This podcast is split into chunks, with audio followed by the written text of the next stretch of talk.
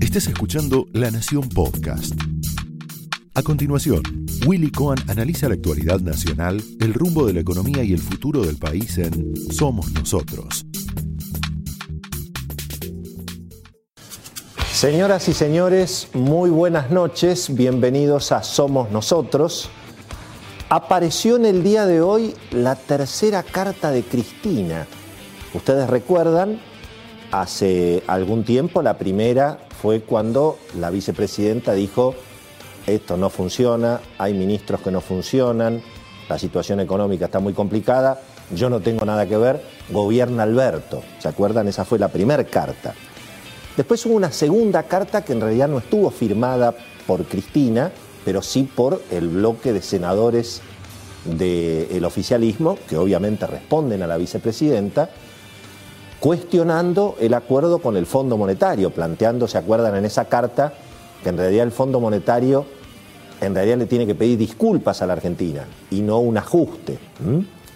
Y después de esa carta se actuó en consecuencia. Recuerden que hace algunas horas se modificó en el Senado, bueno, parte del ajuste eh, que se intenta sobre la indexación del gasto social, del gasto de las jubilaciones y las asignaciones sociales. Y hoy apareció la tercera carta, en este caso firmada por, por la vicepresidenta, bueno, haciendo una suerte de balance de lo que ha sido un año en el gobierno, hay algunas curiosidades, por ejemplo, ni lo menciona el presidente en, la carta, eh, habla mucho de ella y hace un elogio de, toda la, actividad parlamentaria y redobla la apuesta en la agenda política, mucha confrontación con los sectores opositores, muy dura contra la Corte Suprema, contra la justicia, es decir, marcando una cancha de radicalización y de confrontación política muy, muy fuerte. Pero ni una sola mención a la gestión del presidente.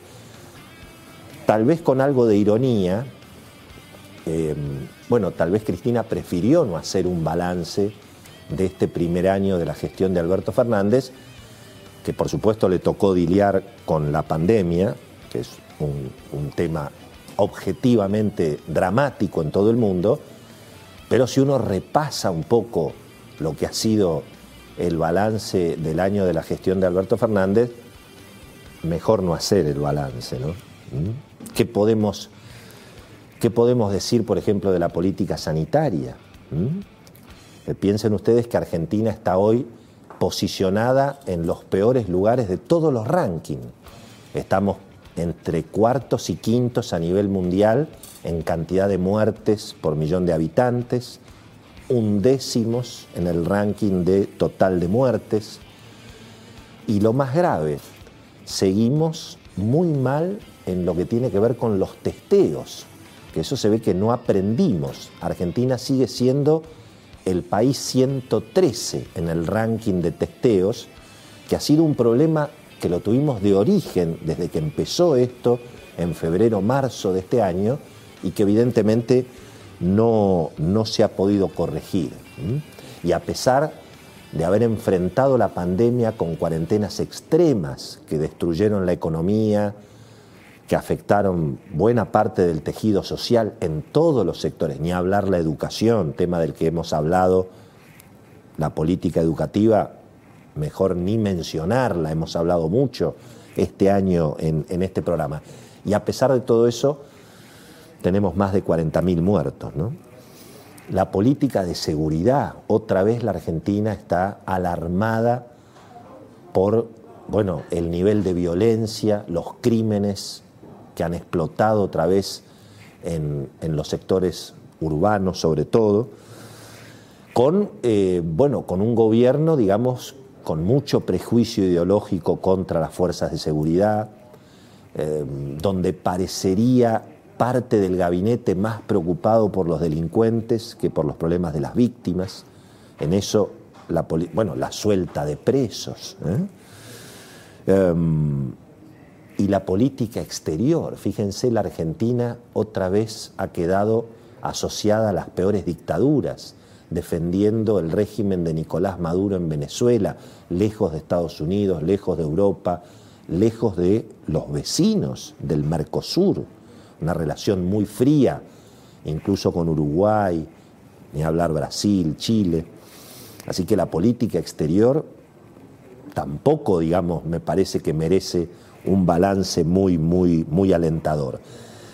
En materia de convivencia política, el presidente que venía a cerrar la grieta, que venía a hacer los acuerdos con la oposición, ha tomado la agenda radicalizada de los sectores más extremos de la coalición, eh, prácticamente ha decidido ahogar financieramente a los opositores, particularmente a la ciudad de Buenos Aires, se intenta ahora cambiar las reglas electorales para eventualmente perjudicar a la oposición, eliminando las pasos el año que viene. Es decir, en materia de convivencia política, tampoco me parece que el balance merece muchas menciones. Y la situación socioeconómica, desde luego, eh, habla, habla, por sí sola.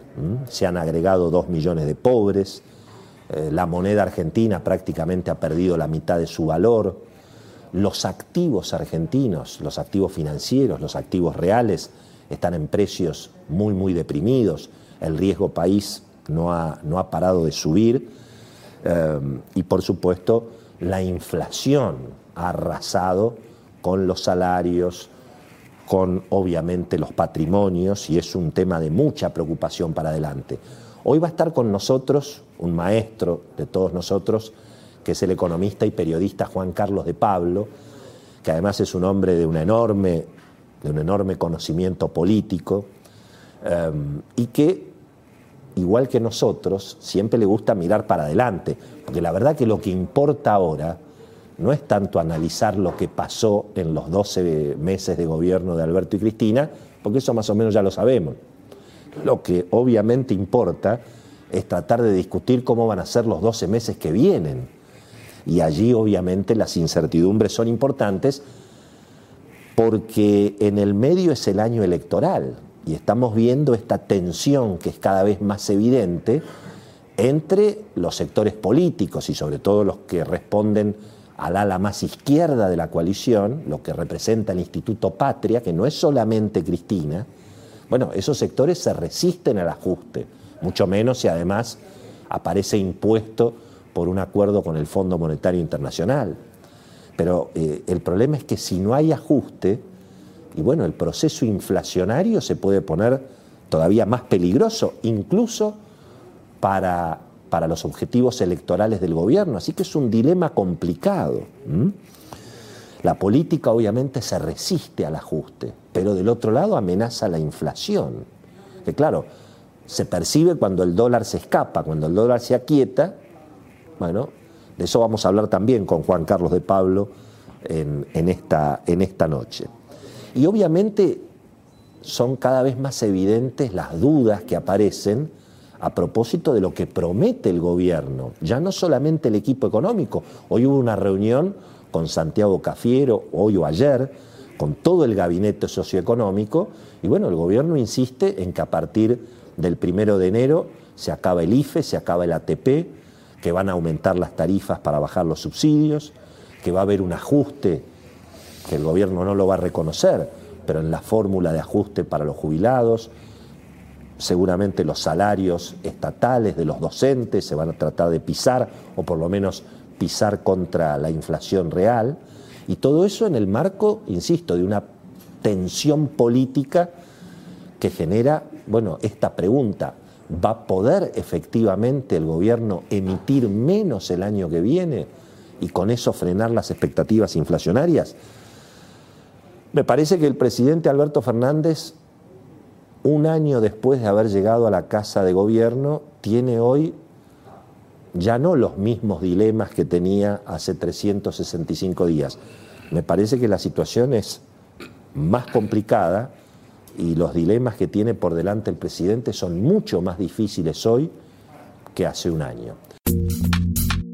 Esto fue Somos Nosotros, un podcast exclusivo de La Nación. Escucha todos los programas de La Nación Podcast en www.lanacion.com.ar Suscríbete para no perderte ningún episodio. Estamos en Spotify, Apple Podcast, Google Podcast y en tu reproductor de podcast favorito. Seguí escuchando La Nación Podcast.